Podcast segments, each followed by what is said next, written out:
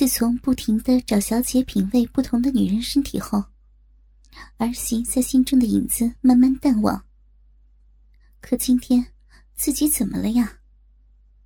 沈老头烦躁的翻过身，儿媳那半裸的模样又出现在他的眼前。他几次摇头，不想去想儿媳半裸的模样。可他越是不去想，那景象更是如魔怔一般出现在他的眼前。儿媳的乳房感觉比以前大了一些，圆了些，白了一些啊！沈老头挥不去那个念头。干脆不再折磨自己，不就是想一下吗？我以前还意淫着儿媳手淫过呢，不也没事儿？想到儿媳乳房的大小，沈老头翻身下床，从衣柜上了锁的箱子里翻出一个精美的纸盒，里面珍藏着他以前手淫时美好的记忆。他从盒子底下翻出一个黑色的袋子。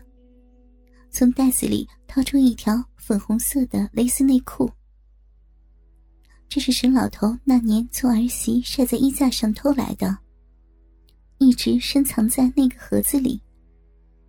这可是儿媳当年最性感的内裤，他觊觎了很久，瞅着一个刮风下雨的好日子，才弄到手的宝物。当年在这条内裤的刺激下。不知道有多少子孙被他射在纸巾里。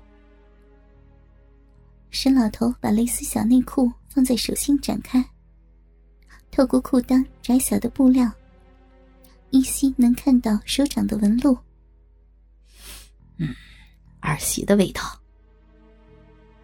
他把小内裤揉成一团，凑到鼻子上，深深的吸一口气，一吸中。能嗅到儿媳残留的味道。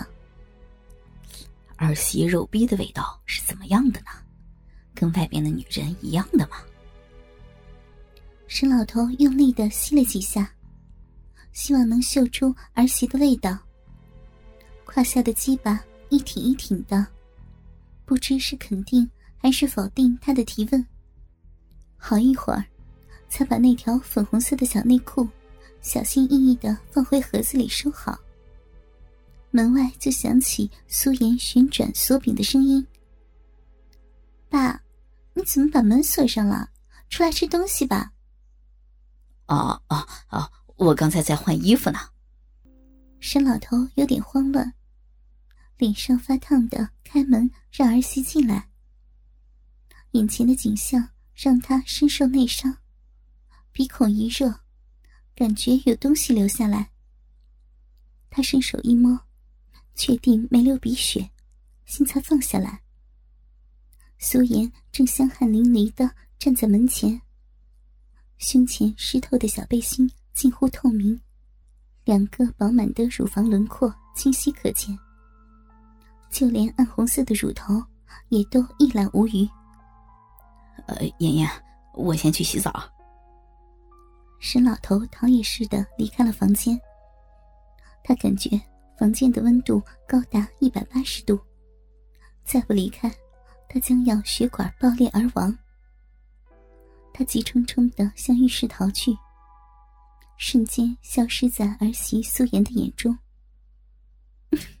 这老头都一大把年纪了，还毛毛糙糙的，连衣服也不拿就去洗澡呢。苏颜看着公公急冲冲的样子，笑着拉紧胸前的小背心，一对饱满的乳球傲视横出。砰的一声，沈老头把自己关在浴室里，心脏还在狂跳不已。门外的儿媳真是又死人不偿命的，本来就娇美无比，今天还穿那么性感。这不是要诱人犯罪吗？他脱下衣服，扔到墙角的竹篓里，身下的大硬鸡巴挺得高高的，像是在说：“我要搞他，我要操他。”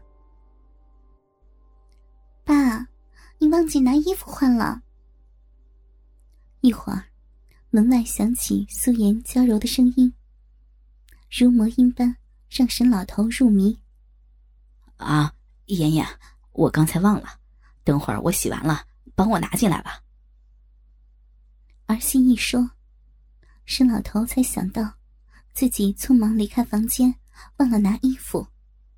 爸，你要穿哪些衣服呀？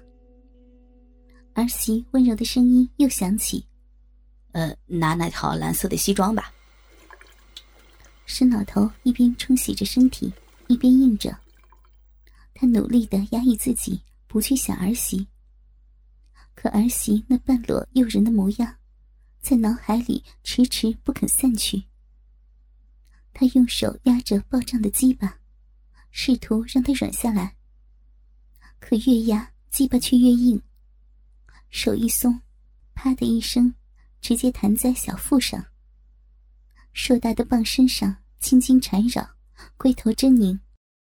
苏颜应了公公一声，就去帮公公找衣服。走进公公的房间，从衣柜里找出公公那套蓝色的西服和一身内衣。看着公公脏乱的房间，她心里想。自从婆婆去世后，就是不一样啊。公公在家里邋遢了许多。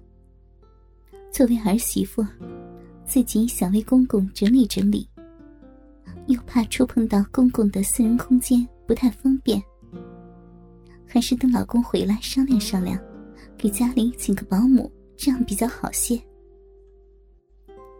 素颜想着，就走到了浴室门口。爸。好了吗？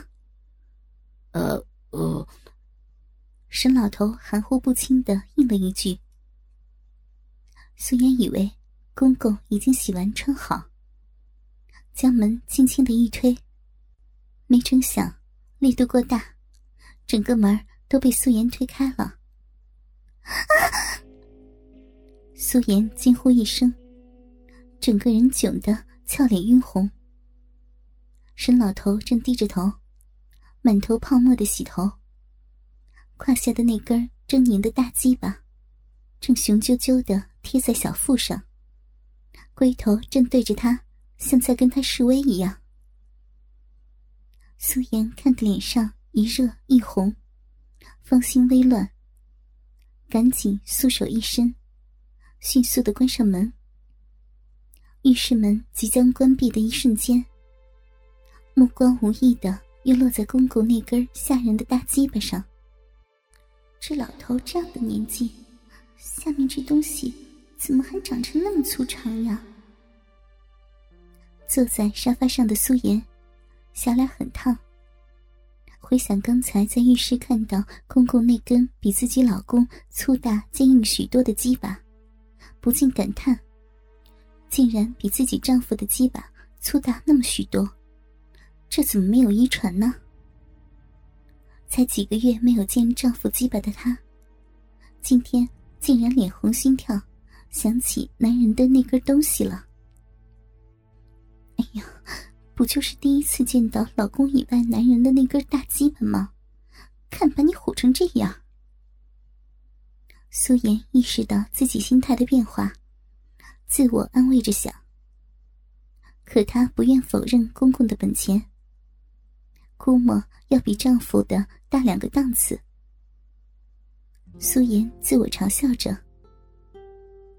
刚做完瑜伽，全身是汗，黏黏的很不舒服。正想起身拿衣服洗个澡，可发现双脚却有点使不上劲儿，扶着沙发，挣扎的站了起来。无论是身材还是长相。在旁人眼里都没得说。可是，结婚几年后，丈夫沈山当上公司的经理后，就天天的在外面喝酒应酬，几乎很少碰自己。